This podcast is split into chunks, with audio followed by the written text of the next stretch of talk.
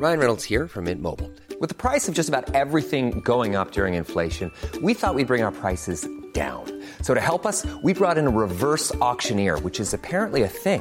Mint Mobile unlimited premium wireless. Ready to get 30, 30, bit to get 30, bit to get 20, 20, 20, bit to get 20, 20, bit to get 15, 15, 15, 15 just 15 bucks a month. So, Give it a try at mintmobile.com slash switch. $45 upfront for three months plus taxes and fees. Promo for new customers for limited time. Unlimited more than 40 gigabytes per month. Slows. Full terms at mintmobile.com. Entrevista.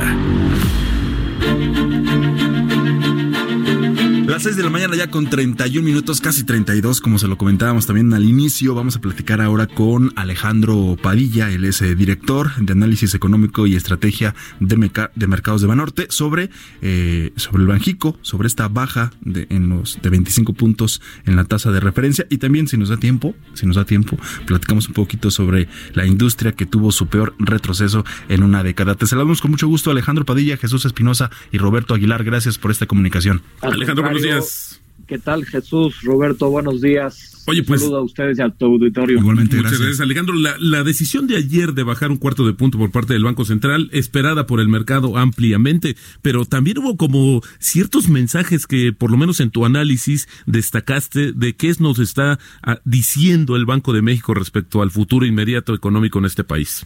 Como tú bien comentas, eh, la decisión de ayer de Banco de México de, reducir en un cuarto de punto porcentual su tasa de referencia era ampliamente esperada, pero al interior del comunicado vimos algunos eh, cambios sutiles que sugieren pues a lo mejor una estrategia mucho más prudente del Banco Central hacia adelante, ¿no? Yo destacaría que en esta ocasión fue una decisión unánime, es decir, los cinco miembros de la Junta de Go- Gobierno votaron a favor de, de este recorte de 25 puntos base y como tú recordarás, eh, en las últimas cinco ocasiones había existido por lo menos un miembro disidente que votaba por más recortes, entonces Así yo creo que esa es la, la primer señal de mm, importante para analizar.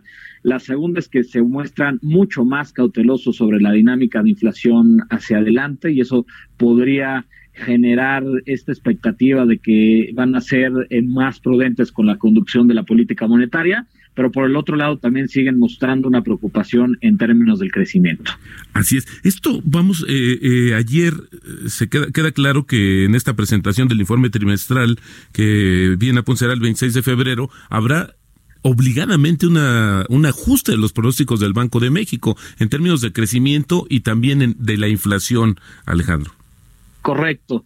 Eh, este informe trimestral eh, probablemente estará caracterizado por una aseveración sobre los riesgos para la economía mexicana que podría acentuarse un poco más y, especialmente explicado pues, por un entorno global que se ve bastante complejo. Hoy en día vemos que el mundo está en una situación difícil en términos de crecimiento y además se une un viento en contra importante que es el coronavirus. Todavía es muy temprano como para poder predecir cuál sería el efecto eh, sobre la economía global. Sin embargo, pues ya hemos visto algunos paros de fábrica en China, cómo esto ha generado algunas disrupciones en la cadena productiva de las manufacturas en el mundo, cómo ha tenido un efecto sobre la parte de comercio de bienes, también la parte de servicios. Y es algo que, por ejemplo, también esta misma semana el presidente de la Reserva Federal en Estados Unidos, Jerome Powell, destacó como, como un factor de atención para ellos y claramente Banjico lo mencionó ayer en su comunicado y probablemente también lo incorporará en el informe trimestral de finales de mes, como tú bien mencionas. Y además de esto, pues la inflación también tendrá probablemente algún cambio. Eh, se sugiere que habrá algún ajuste al alza y todo esto, pues explicado por algunos factores que podrían generar ciertas presiones, y principalmente en la parte no subyacente de la inflación. En resumen, menos crecimiento, mayores presiones inflacionarias, Alejandro. En los pronósticos de, de Banjico respecto al informe trimestral, sí, porque en realidad para, para este año lo que estamos estimando es que podamos estar creciendo cerca de 0.8% de menos 0.1 del año anterior. Así es. Oye, Alejandro, ¿y cómo juega esta situación de los últimos datos, la actualización, por ejemplo, de la producción industrial eh, de cara justo también a las expectativas que se han dado para el- la economía en 2020? Es una pregunta muy relevante porque esta semana que se publicó el dato de actividad industrial del mes de diciembre, vimos que eh, la producción industrial cayó en nuestro país 1.8% en el año. Eh, dentro de los componentes vimos caídas en la parte de minería, principalmente ahí viene incorporado la producción de petróleo, caída importante en, en, términos de la construcción y una contribución marginal de las manufacturas, ¿no?